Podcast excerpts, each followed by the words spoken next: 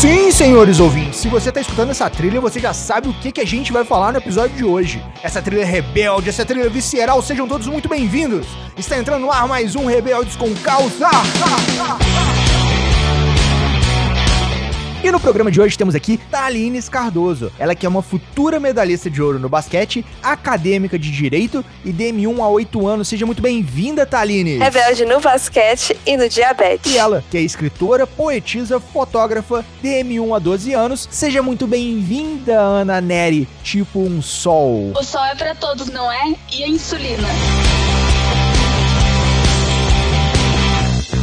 Está entrando lá mais um Rebeldes com Causa um programa da Iniciativa Saudável em parceria com o Glic, o seu aplicativo de controle de glicemia. E sempre ao meu lado, a minha musa da podosfera, idealizadora da iniciativa saudável, educadora em diabetes e endocrinologista. Seja muito bem-vinda, doutora Fernanda Castro. Deixe a fada da insulina entrar no seu mundo. E eu sou o Felipe do Carmo, aumente o som porque tem muito conteúdo novo chegando para te mostrar que você pode ser saudável.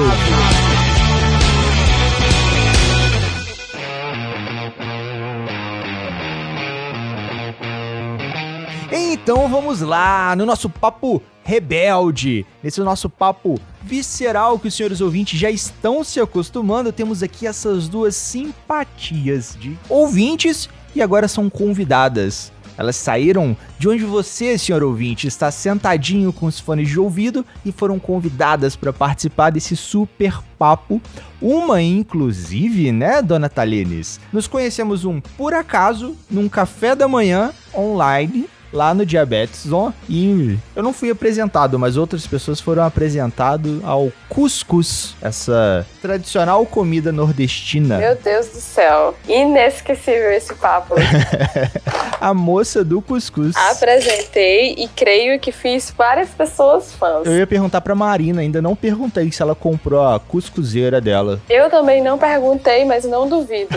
ela estava bastante empenhada. Já estava pesquisando preço, formas de pagamento tinha gostado de uma cuscuzeira amarela lá. Modelos! Toda... Isso que é procura. Mas o papo agora não é de cuscuz, senhores ouvintes. Cuscuz é muito gostoso, mas a gente gosta de rebeldias também. Vamos saber dessas histórias rebeldes, desses momentos de superação, desses momentos de por que não raiva, né? Aquele momento de dar uma. tampar o glicosímetro na cabeça de alguém, reclamar, enfiar 10 brigadeiros na boca pra falar assim: eu não posso comer, não? Então me dá aqui. Vamos ver se eu não posso comer 10 brigadeiros. Quero ver se tirar esses brigadeiros da minha boca. Aqui. Conte para nós, Anne, você tá tão quietinha, já que a Taline se soltou, vamos primeiro com você, a nossa artista tímida. Como que foi o seu diagnóstico? Como que foi pra sua família receber essa notícia? De, olha, meu maior tesouro agora tem diabetes. Como que foi para vocês aí? Eu tinha 10 anos na época, né? O diagnóstico foi sintomas clássicos só que, antes de descobrir o diabetes e tal, eu lembro que eu tomei 5 litros de água sozinha. E minha mãe falou: você tá bebendo muita água. E eu comecei a contar os copos de água que eu tava tomando. Daí, a gente foi pro hospital, numa consulta que eu não lembro do que. E eu falei pra minha mãe: Eu quero saber meu tipo sanguíneo. E eles mediram minha glicemia e desde então tem diabetes. Peraí, peraí, eles foram me descobrir seu tipo sanguíneo na glicemia? Não, não. Eu tinha curiosidade ah. de saber meu tipo sanguíneo. Ah, tá, entendi. Achei que tinham te dado migué, né? Não. Deu não. Migué. Vou, vou, medir então sua, seu tipo sanguíneo aqui nesse glicosímetro. É o tipo doce. tipo doce. Não, é tipo sol, né? Tipo sol. Eu lembro que antes da gente entrar no hospital, na frente do hospital aqui da minha cidade, tem um barzinho. E eu virei pra minha mãe e falei, mãe, vamos tomar sorvete depois que a gente sair? Esse sorvete nunca aconteceu, né? Mas muitos outros sorvetes apareceram depois, mas esse em, em específico não. não. não. morreu de vontade, né? Não, só chorei. Dei um berrinho assim, sabe? No hospital, de leves. Mas nada fora do normal, né? Normal para uma criança. Aquele momento artístico, né? É, detalhe. Você deu um show, foi por causa da glicemia ou da insulina? É que eu não queria ficar internada. Ah, tá. Ah, Esse foi o motivo principal. Mas depois foi tranquilo. Tirando o enfermeiro que enfiou uma agulha de 12 dentro da minha barriga, o resto foi tranquilo. É, o hospital Não. normalmente é padronizado essas agulhas enormes. É, né? é o que eu digo. Ô, Ania, como que a sua família reagiu com essa notícia? Minha mãe sempre foi a mais ligada comigo, tanto fora do diabetes, tanto dentro do diabetes. Então, ela foi a que mais se envolveu. Então, foi tipo a mudança, né? No começo, tentaram diminuir o açúcar, mudar as coisas, mas eu, uma criança linda e esperta que sou, né? Claro que não aceitei. Eu acho que ela se encaixa perfeitamente nesse podcast. E, co- e você justificava com eles de alguma forma ou só porque não queria mesmo?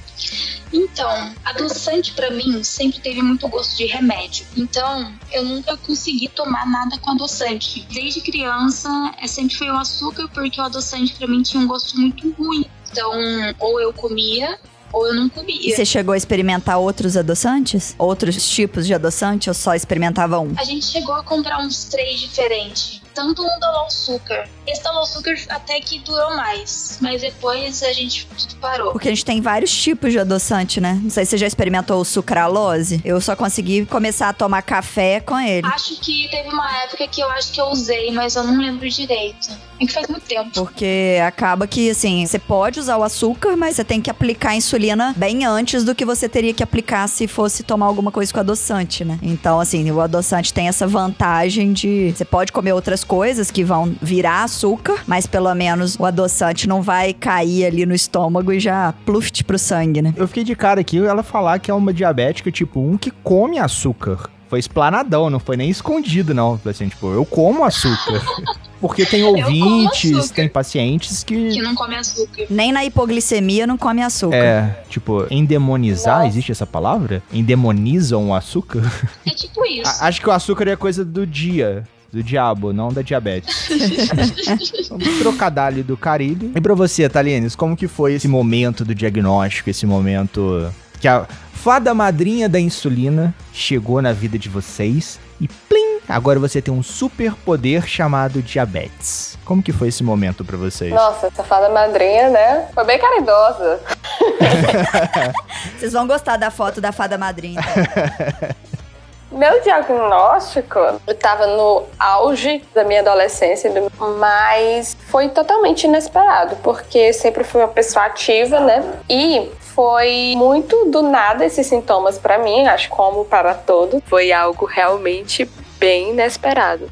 E, e foi rápido, né? Como sempre, os sintomas do diabetes são aparecem rápido e é de se esperar que se diagnostique rápido. É, minha mãe não sabia o que fazer, porque nunca tinha visto uma coisa dessas. Eu não trabalhava, somente estudava e fazia o meu esporte e morria de cansaço, de fraqueza. Gente, tem alguma coisa errada com essa menina. Então, nós fomos fazer exames de sangue, né? Foram, foi, foi fazer a coleta e na coleta eu quase desmaio. Ela, não, agora tem que ir pro hospital, né? Porque não sabe mais o que fazer. E aí cheguei no hospital e fizeram o, ulti- o único exame que não tinham feito quando eu fui fazer a coleta, que era o quê? A glicemia capilar. Ah, E foram quando na pensa capilar? Foi. Quando eu fui fazer os exames de sangue, se eu não me engano, foi só um hemograma básico, né? Aí quando foi, quando eu fui pro hospital, né, após essa coleta de sangue, quando eu fui pro hospital falar com o médico de plantão, ele fez a glicemia capilar e bam, 537. E como que foi pra sua família receber esse 537 de glicemia, assim, de presente da fada madrinha, né? Eu ainda vou me encontrar com essa fada madrinha. pra minha mãe, foi de certa forma tranquilizador. Porque ela não tinha ideia do que era. Meu Deus, eu- quando eu acho Não tá morrendo, né? Então tá bom. Não é um câncer. É. Exato. E ela realmente cogitou até essa possibilidade, você acredita? Ó, Sério mesmo. E aí, ela disse que era uma coisa tratável, não é? E que era bem melhor já ter o diagnóstico e tudo pra já começar a se cuidar. Uhum. Ou era isso que ela imaginava, né? Não, mas era melhor ter o diagnóstico e começar a se tratar. Com ó. certeza. Isso mesmo. E assim, meio que acabou ficando na. Não vou dizer a tampa da beirada, mas já foi um. Quase um raio ali, né, amor? Porque você fala, o, o glicosímetro ele vai até 600, né? De 530 para Exatamente. 600 ali é. Quase deu um HI. Foi mesmo? Era basicamente já perto mesmo do coma. Como eu estava dizendo, quando chegou a um ponto que eu não tinha forças nem para me levantar, que eu tinha muita fraqueza mesmo, aí nós decidimos, quer dizer, minha mãe decidiu fazer o exame de sangue, porque já estava chegando numa situação alarmante. Uhum. Com quantos anos que você tava mesmo, Thaline? Tinha 15, quase 16. Foi perto do meu aniversário. Eu faço aniversário em maio. É um, um pouco menos de um mês antes do meu aniversário, de 16 anos. É. Uma coisa que eu tava pensando aqui, Nanda. Encarece o exame de sangue, é, dá mais trabalho, pedir, pedir uma glicose no exame de sangue? Porque já não é a primeira vez que alguém vira e fala assim: ah, não, poxa, eu fiz exame de sangue, mas depois descobriram lá no, na glicemia capilar.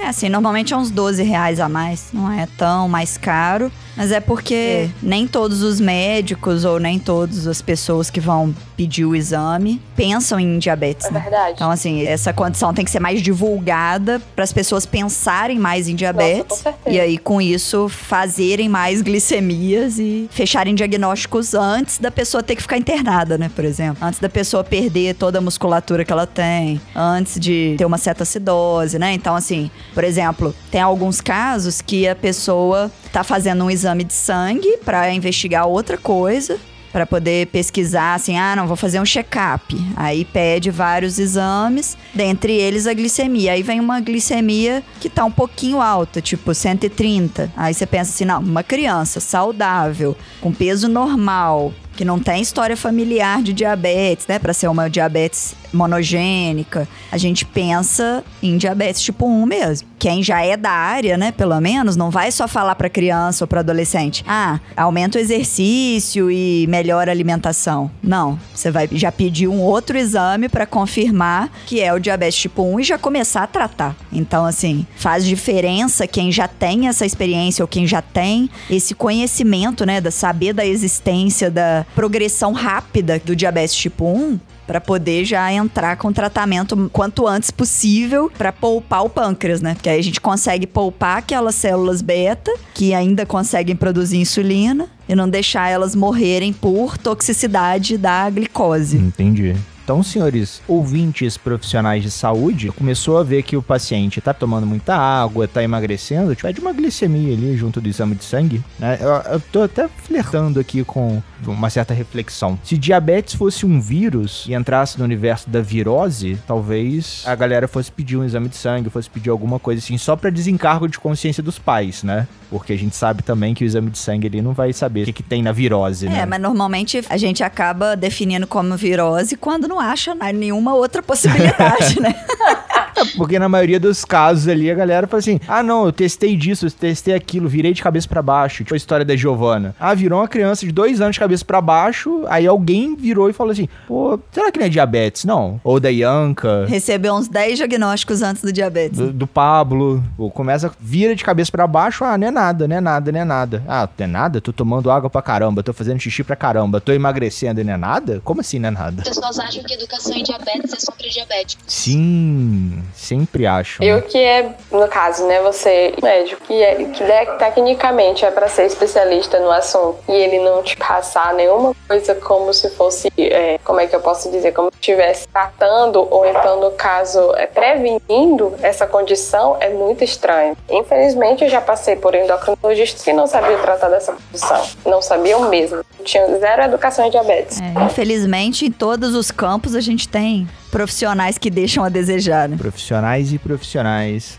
Então, vale aqui também a, a rebeldia para os profissionais de saúde que que dão aquela vacilada com os senhores pacientes, né? Pois é, por isso que eu tento estimular ao máximo as pessoas que cuidam da vida de outras pessoas, né? Que cuidam da saúde de outras pessoas, a saberem tratar o diabetes, saberem sobre educação em diabetes, saberem explicar aplicar uma insulina, por que, que tem que aplicar insulina, quando começar. E aí eu vou até dar uma aula. Na verdade, vai ser um bate-papo, assim, uma apresentação de caso clínico. Vou tentar convencer ali os colegas a usar a insulina da melhor forma, usar a insulina na hora certa e tratar os pacientes com as melhores opções de insulina sempre que possível. Vista sua pantufa de unicórnio, passe álcool em gel e chegue na voadora em todos os seus colegas.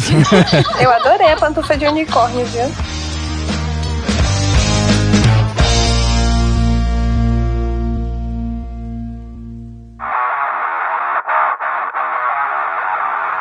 Mas, mas o negócio não é nem adolescência, o negócio é aborrecência. É tipo, como que foi esse processo de insulina, aplicação, hiperglicemia, hipoglicemia, sair com os amigos, bater porta, xingar os outros. Como que foi esse processo de aborrecência para vocês com esse plus, né, chamado diabetes? Anne, faça as honras. Só porque eu tenho mais anos de diabetes que você? Claro. Por favor. Eu nunca fui uma pessoa que saiu muito na adolescência. Também não. Enfim, não vou entrar em detalhes de amigos e tal. Então essa parte foi mais tranquila. Mas na escola, acho que pegou mais. Porque na adolescência, quando eu entrei ali, deixa eu ver, uns 12, 13 anos, foi quando eu comecei a fazer insulina sozinha. Antes minha mãe fazia pra mim. Então na escola, eu, eu sempre fui de mostrar o diabetes. Fazia insulina normal em todo lugar que eu estivesse. Mas eu não me cuidava. Então chegava dias que ia no hiper, lá na HI, eu aplicava insulina e depois dava hipo e eu comia e essa era a minha trajetória na adolescência. Pronto. Se for nesse caso, somos duas. É assim, já retomando para o meu lado, minha mãe também, no começo, insulina para mim. Só que como eu já tinha 15, né, 16 anos no caso, depois de um diagnóstico, eu comecei a fazer sozinha. Porque esse tempo minha mãe até trabalhava viajando, então eu comecei a fazer sozinha, mas era basicamente o mesmo roteiro: hiper, insulina, hipo, comia. Minha aborrecência foi basicamente isso. Chegava também a ter hipoglicemias graves, né? Mas era também, como eu posso dizer, aquela fase de negação, né? Eu tomava insulina, falava assim, nem tanto. Falava quando tinha uma abertura sobre diabetes, eu falava que era, mas também não levava tão a sério. E como que era para vocês os amigos ao redor? Eles tiveram preconceito ou sei lá? Tem sempre uns malucos por aí afora que, que, surpreendem a gente nos episódios, né? Eu não tive nenhum problema em relação a preconceito ou exclusão. Graças a Deus, eu, eu tinha amigos muito de boa. Um amigo meu, tanto é que uma vez todos nós saímos para comer e aí eu sempre gostei muito de caldos de cana. Só que após o diabetes, logicamente que eu não tomava, né?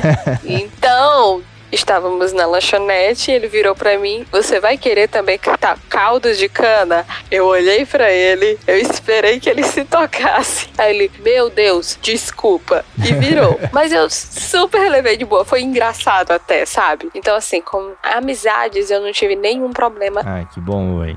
E você, Ana? Eu fui muito de ter muitos amigos. Porém, eu tenho uma amiga assim que ela tá comigo desde o diagnóstico e tal, a gente tem contato até hoje.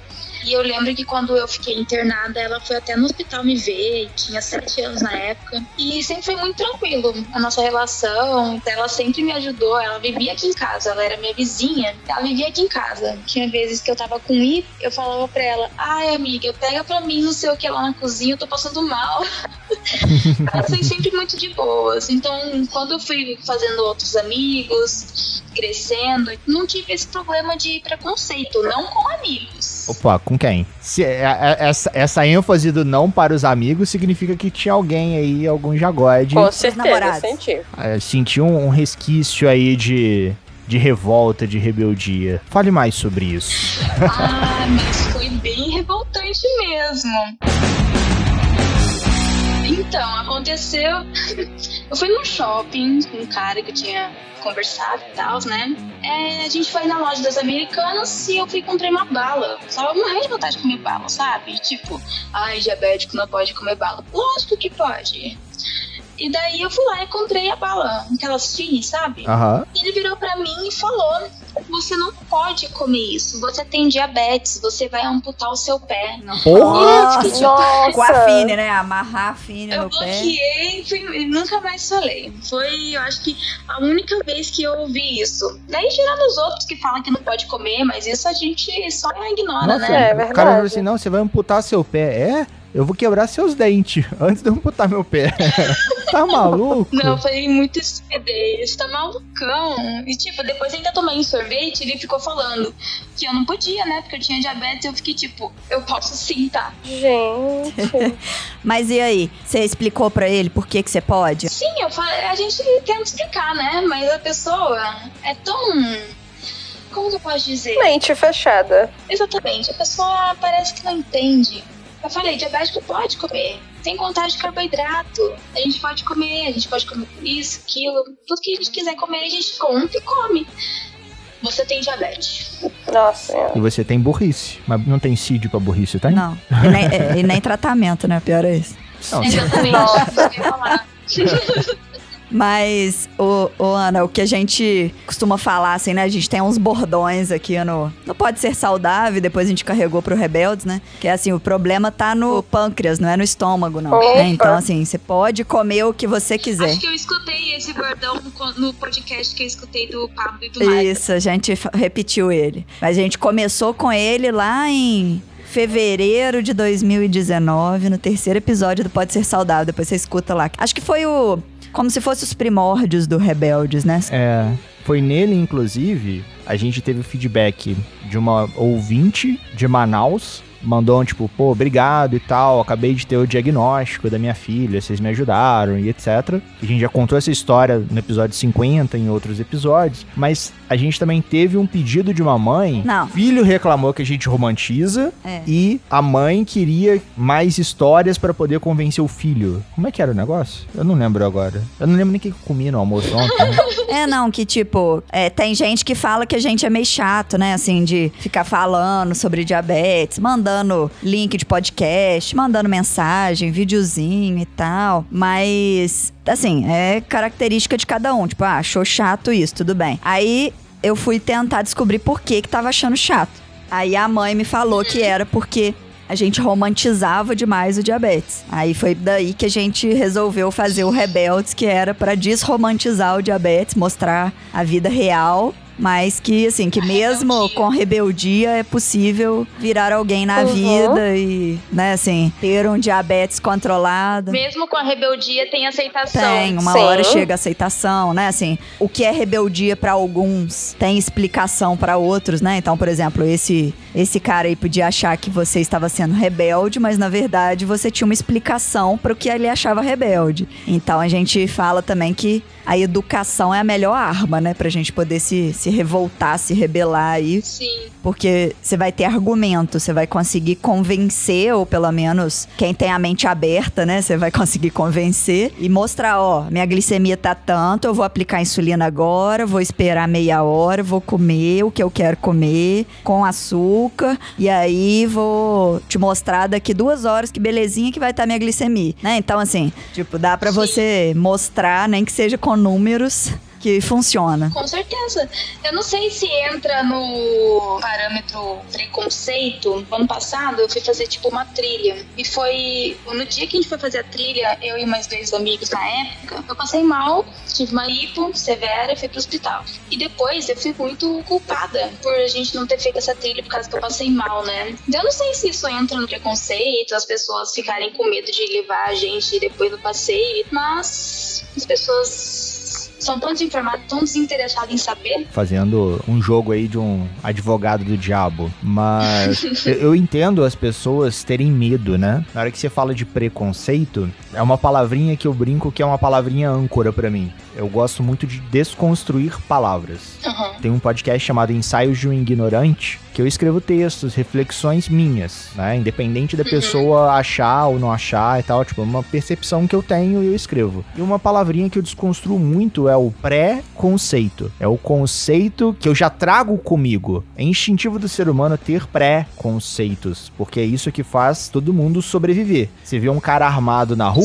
se ele não tiver fardado, você dá dois passos pra trás. Se ele tiver com farda, você, Uhum. ah, beleza, é um policial, né? Você Então- tem que ter um conceito prévio pra você entender isso, né? Exato. E eu vejo que a história, né, com os rebeldes, a gente vê que tem muitos casos, muitos casos de galera que passou uns perrengue arrumado por conta do diabetes, principalmente nos anos 80, nos anos 90, que não tinha tratamento assim tão acessível. A gente trocou uma ideia com a Débora, com a doutora Carla e com o Lucas sobre o SUS e eles levantaram pontos que são fundamentais para o entendimento de como que o tratamento do diabetes melhorou no Brasil. Então corre lá, senhor ouvinte, vai lá no Pode Ser Saudável, que o papo ficou saudástico, como disse a doutora Carla. E voltando à ideia do preconceito, esse preconceito evita dores de cabeça em muitas situações. Então vem aquela pessoa que fala, ah, você é preconceituoso, você não sabe como que é meu tratamento. É, tipo, realmente ela não sabe, ela tá trazendo aquela história, aquela vivência que o avô dela contou, que a mãe dela contou, ou que alguém contou, que quem tem diabetes tipo 1 vai dar problema. Sim, vai dar problema se tiver descontrolado. Controlar ali, tipo, vai é. dar problema e pode dar muito problema, não é pouco problema não. Imagina você tá numa trilha com uma pessoa que tem diabetes e tá completamente descontrolado,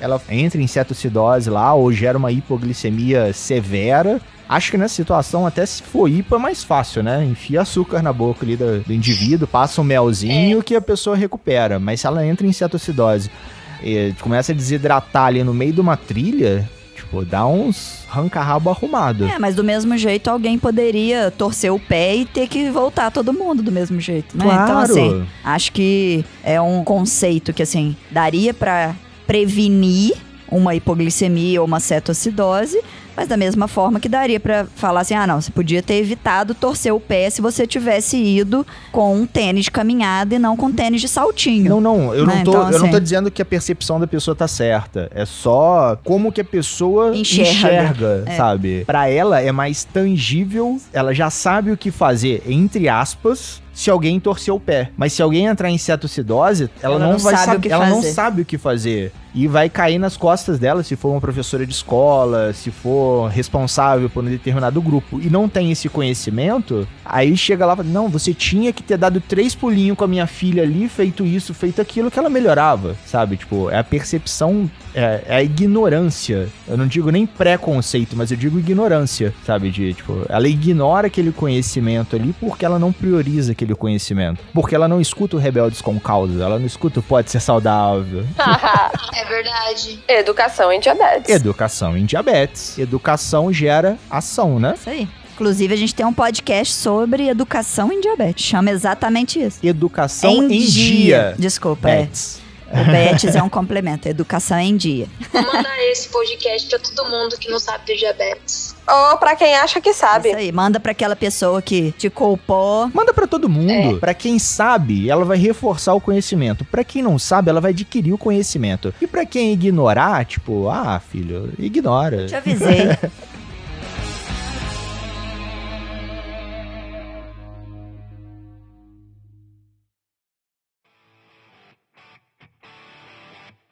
Você começou a levantar uma bola, Anne. Como que foi o seu momento de ACDC? É aquele momento quase que tradicional já nos episódios do antes da consciência e depois da consciência. Quando que a fada madrinha da insulina chegou e plim, agora você tem que tomar consciência. Tome consciência, você tem que se tratar, porque senão vai dar ruim, vai dar problema. Eu tenho essa jornada grande de diabetes e por mais que eu falasse de diabetes, eu não cuidava do diabetes. E foi nesse dia da trilha que eu fui parar no hospital com hipo, porque eu tava com a basal desajustada, tava ansiosa para vários, várias coisas que iam acontecer aquele mês. E acabou que juntou tudo. Então, no dia, quando deu seis da manhã, eu tava indo pro hospital porque tinha dado hipo severa. Daí eu tava bem fora de mim, a mãe me contou várias coisas que aconteceram, falou que eu quase engasguei com suco, que ela tentou me dar, porque eu não estava, eu não tinha desmaiado, eu estava acordada, mas não estava ali. Uhum. Eu lembro que eu tava chegando no hospital esse dia, dentro do carro, e foi quando eu cheguei no hospital que eu comecei a despertar, a acordar abre aspas, nesse acordar. E daí, para mim, eu tava num sonho, viajando de carro. Eu tava literalmente fora de mim, oh. nas nuvens. Qual nuvem eu não sei. Perto do sol. Bem pertinho. e nesse dia tava um sol. Deu uma de Ícaro, né? Foi bizarro, porque eu acordei comecei a falar com o médico como se eu estivesse uma bêbada. E daí, depois desse dia que eu olhei para mim e falei, cara, se eu quiser fazer essa trilha e viver melhor, eu vou ter que me cuidar mais, né? E daí foi. Nesse dia eu pensei em criar a conta do Instagram. Até eu não criei, eu criei, deixa eu ver, criei em outubro. um mês antes do Diabetes On. Daí no Diabetes On foi onde tudo mudou para mim. Uma visão mais ampla. Do ano passado. Isso do ano passado. Foi onde tudo. Nossa. Daí foi nesse dia do hospital que eu comecei a mudar mais meu pensamento. Daí, quando eu criei a conta do Instagram, foi onde eu realmente mudei. Daí, eu deixei de ser a Ana que não cuidava do diabetes pra virar a Ana tipo um De onde sol. surgiu esse tipo um sol? Só um parênteses que eu fiquei curioso. Então, quando eu fui fazer minha tatuagem de identificação, eu queria muito colocar um sol. Daí eu, todo mundo tinha tatuagem azul, diabetes tipo 1 e alguma coisa azul. E eu fui lá e perguntei pro meu tatuador: tem problema colocar amarelo? Senão a gente coloca outra coisa. Daí ele falou que o que importava era o que tava escrito, não a cor. Boa. Eu falei, ah, então vai ser essa mesmo. E daí eu fiz a tatuagem. Mas, quando eu fui fazer a conta, eu falei: tem tantos diabéticos, tem o eu diabetes, tem de diabetes, tem diabética tipo ruim, tem diabetes em família, tem todo tipo de diabetes. Por que não tem diabética tipo um sol? Porque o sol é pra todos. Todo mundo pode ver o sol, é tipo um sol. Daí eu falei: tá aí, diabética tipo um sol. Daí ficou diabética tipo um sol. E depois de muito tempo que eu fui ver que era igualzinho que tava na minha tatuagem. Caraca, sagaz essa defesa de marca aí. E pior que ficou, ficou mesmo. Eu não esperava que todo mundo fosse me conhecer como tipo um sol. Pessoa que leva a luz para outras A pessoas. gente tenta, né? E você falou que você falou com o médico como se tivesse bêbada, né? Sim. Isso é muito comum acontecer, de chegarem no hospital, o médico achou que tava bêbado e aí deu glicose, mas assim, aí deu Nossa. em excesso, né? Aí fez hiperglicemia e aí foi lá por uma hipo e começou a ter hiper. Mas normalmente o que acontece é que assim, realmente a pessoa fica fora de si mesma, fica como se tivesse bêbada, por quê? Porque tá faltando glicose pro cérebro ali. Então, é uma situação parecida de quando ela tá com uma intoxicação alcoólica, que o álcool atrapalha a produção de glicose, a percepção de, de hipoglicemia. Então, isso tanto para quem tem diabetes quanto para quem não tem. Então, assim, realmente a, a situação de uma pessoa que, que bebeu demais e uma pessoa que tá com uma hipoglicemia grave pode ser bem parecida. E pode ter um, um desmaio, uma falta de consciência e que é muito perigoso tanto de aspirar a própria saliva, vômito e tal, de ir pro pulmão, quanto de alguém que sabe que tem diabetes, sei lá, mediu a glicemia, tá com hipo ou imaginou que tá com hipo e aí deu um- alguma coisa pra pessoa beber e a pessoa é, não tá consciente o suficiente pra engolir e aí pode acabar aspirando e indo líquido pro pulmão. Então, o mais recomendado seria mesmo alguma coisa em ponto de mel, que a gente chama, né? Que é tipo, ah, mais grossinho, assim, não ser líquido, né? Pode ser o próprio açúcar, por exemplo, um açúcar refinado, passar na gengiva, colocar na língua, é, de- na bochecha, de forma que a pessoa não tem que engolir pra poder fazer efeito, que na pele da boca já absorve. Ou então alguma coisa tipo um mel, ou nessa textura, pra poder absorver também na, na mucosa, ou ela até engolir um pouquinho, mas é mais fácil de engolir um mel do que um líquido. Líquido a gente engasga muito mais. Então, assim, a gente tem que espalhar essa notícia aí, tanto para os profissionais de saúde quanto para as pessoas que estão ao redor de pessoas que têm diabetes, porque numa situação de hipoglicemia, essas podem acontecer, né? Da- tanto da pessoa ser taxada como bêbada ali. Cachaceira. É, pode até ter bebido mesmo, mas assim, normalmente não faz intoxicação alcoólica, porque acaba tendo hipo antes da intoxicação alcoólica, né? Mas também para as pessoas que estão em volta, para não dar nada líquido para a pessoa beber, né? Eu lembrei aqui que a minha avó comentou que ela colocava gelatina na boca da irmã dela, gelatina comum. E é uma boa, porque gelatina tem um ponto de mel ali, né? Tem um ponto mais durinho. Aham. E uma gelatina comum vai ser meio que água com açúcar, né? E pra você, Thalines, como que foi esse ACDC? Teve esse momento de consciência, né? Tipo, Teve. Eu sempre fiz acompanhamento com endócrino, mudei duas ou três vezes e aí consegui me encontrar de certa forma, esse endócrino que eu me acompanho hoje. E aí ela sempre falava pra mim, vamos melhorar isso, melhorar aquilo. Aí sempre ficava naquela, né? E ela sempre passava exames de rotina e aí passou pra mim aquele microalbuminúria. Que eu, se eu não me engano, ele mostra que tá em relação aos rins. Isso, isso E mesmo. aí começou a dar um resultado alto pra mim, eu já fiquei em pânico.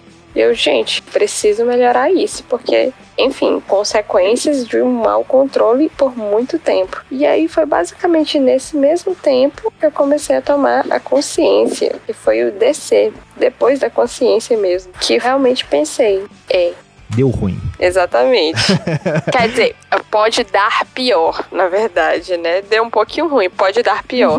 Nada está tão ruim que não possa piorar, né? Evitemos. Então foi aí que eu comecei a realmente a ter essa consciência. É, volto eu aí na minha teoria de que tem gente com diabetes que, que só vai começar a cuidar quando acontecer algum problema, né? Então, assim, tem gente que espera o rim começar a parar de funcionar, tem gente que espera uma hipo, tem gente que espera ver alguém com diabetes tipo 1 que não se cuidou, tendo algum problema. Tem gente que, que tem que, sei lá, virar pai, tem gente que tem que. Mais o que? Fala aí, mais, mais dores que o povo acaba tendo que ter aí. Tem gente que tem que chutar na quina da porta, tem gente que tem que ver alienígena, tem gente que tem que morrer mesmo para tomar consciência que ele deveria ter cuidado do diabetes. Exagerou um Mas é, ué, tem gente que tipo, não vai se cuidar com 90 anos. É tipo, o cara que fala assim, ah, melhor morrer com 20 anos e, e viver a vida do que eu ficar com 80. O conceito da pessoa de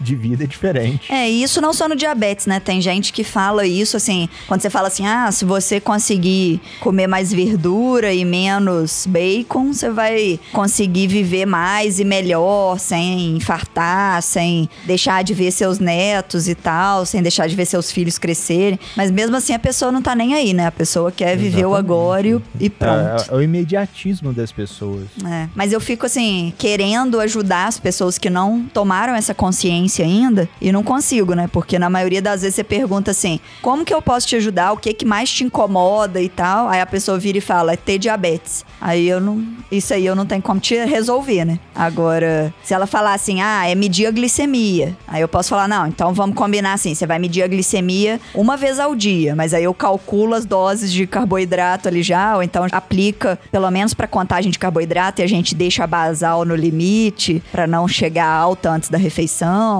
né? Então, assim, dá para ajustar aquilo ali e vai mandando uma vez por dia a glicemia, que a gente vai ajustando. Mas, ou então, ah, eu não gosto de aplicar insulina. Então, no lugar de você aplicar insulina de tarde, você faz exercício, vai ser uma picada a menos. Ou então vai virar e falar assim: ah, eu não gosto de seguir dieta. Ou então não tem dinheiro para comprar adoçante. Tudo bem, não tem problema. Você pode comer o que você quiser, mas aí você conta carboidrato. Ensina a contar carboidrato, né? Agora, assim, tem gente que não, não quer uma solução, né? Que é só o problema. É. Até a pessoa falando que, ah, meu maior problema é ter diabetes. Eu, eu enxergo que é só uma resposta rápida, porque é alguma coisa no universo do diabetes que incomoda. É quase aquele, fale mais sobre isso. É você tentar entrar num segundo plano, num terceiro plano. É. Isso fica até de reflexão pro ouvinte, que vira e fala assim: "Ah, não, eu não gosto de ter diabetes". OK, mas o que da diabetes que você não gosta? O como que você tá enxergando esse quadro, né? Acho que as pessoas se comparam muito, se comparam muito com os outros. Então, tipo, a pessoa pode estar com uma glicemia em 200 e ver uma glicemia em 80, 90 vai falar, poxa, eu não consigo chegar nessa glicemia, por quê? E daí ela fala, vou ficar aqui nos 200, daí de 200 vai pra 300, de 300 vai pra 400, e a pessoa vai se comparando e não vai agindo. E esse, inclusive, é um ponto que a gente briga muito, né? Que a gente traz muito essa reflexão das glicemias de blogueiro. Essas pessoas que mostram vários unicórnios no decorrer do dia, conversando com o Lucas e com o Mário, eles também são dois combatentes aí dessas glicemias perfeitas, desse cenário utópico quase, né? Porque é, é, utópico e traumático, diria eu. Porque beleza, a gente buscar as glicemias perfeitas é uma coisa, mas você viver correndo atrás dessas glicemias perfeitas, né? Atrás de unicórnios, é preocupante. Esses dias mesmo eu tive uma glicemia altíssima e eu falei, cara, as pessoas elas têm essas glicemias, então por que, que eu não vou mostrar essa glicemia? Uhum. Eu postei, fiz um post lá. Eu vi. e vale, sabe? Vale essa reflexão. Porra, deu 423? Caralho. Gente, que é. susto. Mas foi essa mesmo. Foi esse número mesmo. Você viu a postagem, uhum. né? Reação, é? Super espontâneo, né? Super. Assim, eu tava esperando 200 e alguma coisa, né? Nossa. Eu falei que que era altíssima. Tampou na melancia. Lembra, amor, diabetes tipo 1 não é excesso de açúcar, é falta de insulina. sim, sim, não, com certeza. O problema não foi a melancia, o problema foi a falta da insulina. Uhum. Ai, ai. Até perdi o que a gente tava falando.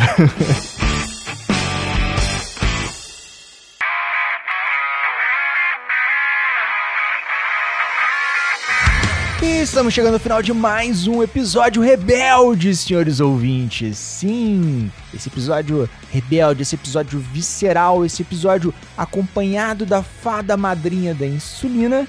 Eu tô com as três fotos da fada madrinha aqui na minha frente, acho que é por isso que eu fiquei falando insulina várias vezes no episódio. Deve ser. Esse aí tem excesso de insulina. Qual seria a sua mensagem para os nossos ouvintes, Ana? O que, que você deixa de recadinhos do coração ou o que, que você deixa de voadoras no coração? Sempre falo que o difícil não é impossível. Então, se você tá tendo um momento difícil com diabetes, pare e pensa. Vale a pena não se cuidar.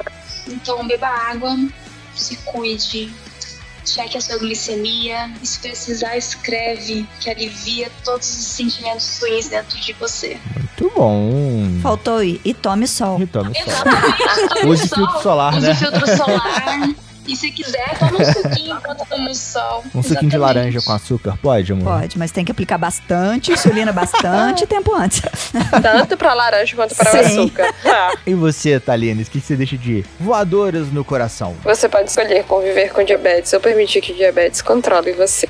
Dois recados muito profundos, senhores ouvintes. E você, minha moça da podosfera? Já calçou suas pantufas de unicórnio? Já passou álcool 70? Já preparou aquela voadora tradicional para os nossos ouvintes? Acho que eu dei tantas voadoras durante o episódio que eu Foi, eu já ia falar isso. acho que não sobrou nenhuma. Acho que eu vou ter que fazer um carinho agora, porque eu já bati demais. Vou ter que assoprar. Então assopre, minha moça. Não, assopra não, porque a gente tá no momento de pandemia. Vai voar perdigotos. Vai, passe álcool, passe álcool na mão e faz um carinho. mão. Então, eu sei que deve ser muito ruim ter que ficar furando o dedo toda hora, medindo a glicemia. Sei que os as outras formas de controlar aí a sua glicose são mais caras, então nem todo mundo pode ter esse esses sensores aí, mas é necessário a gente saber alguma glicemia sua com alguma certa frequência para conseguir avaliar as doses de insulina e assim, isso pode ser revoltante de ter que ficar enviando glicemia, mas até foto de glicosímetro eu tô aceitando, gente. Antes eu não aceitava isso. Mas até isso eu tô aceitando para chegar a glicemia para mim, tá bom? Só chequem suas taxas. Meçam a glicemia. Meçam a glicemia. E façam insulina. É, essa é a mais importante, gente. Lembra da fadinha da Por insulina. favor. Lembra dela. Ela é bonitinha, vocês vão ver na capa do episódio. E a minha mensagem final é sempre aquela velha máxima. Sigam as nossas redes sociais, Instagram, Facebook, iniciativasaudável.com. Escutem e compartilhem todos os nossos episódios, senhores ouvintes. Muitos novos estão vindo. Tem o Rebeldes com Causa, tem Eu Quero Livecast, Ensaios de um Ignorante, Endocrinologia Inteligente e o clássico Pode Ser Saudável. Então se você tem aquela tia, aquele tio, aquele amigo que ainda não conhece o universo dos podcasts e não sabe onde escutar, você pode mandar o link do YouTube para eles. Ou se já conhece, manda o link das plataformas de podcast, Spotify, Deezer, Apple Podcast, Cashbox ou outro agregador da sua preferência. E lembre-se sempre, você também pode ser saudável. E no mais, aquele abraço.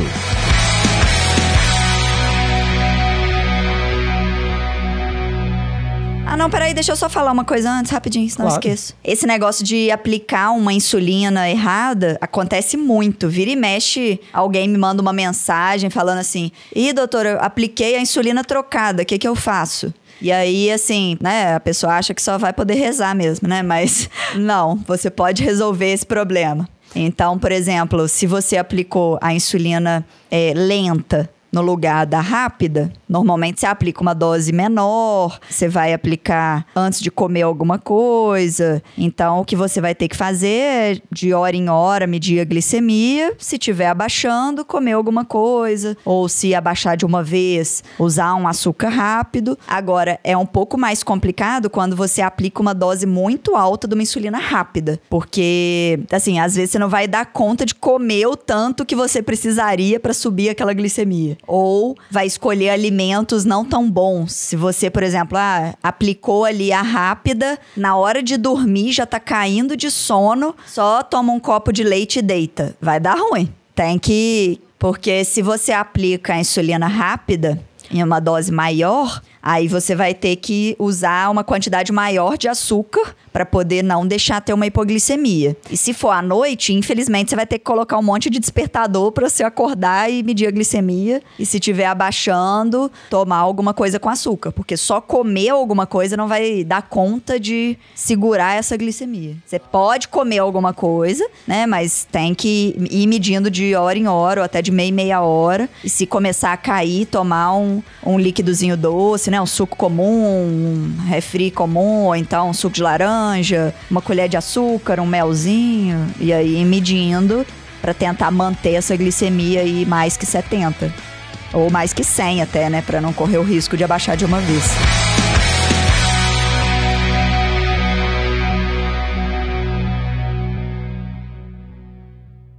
Esse episódio foi editado por Estúdio Casa, o lar do seu podcast.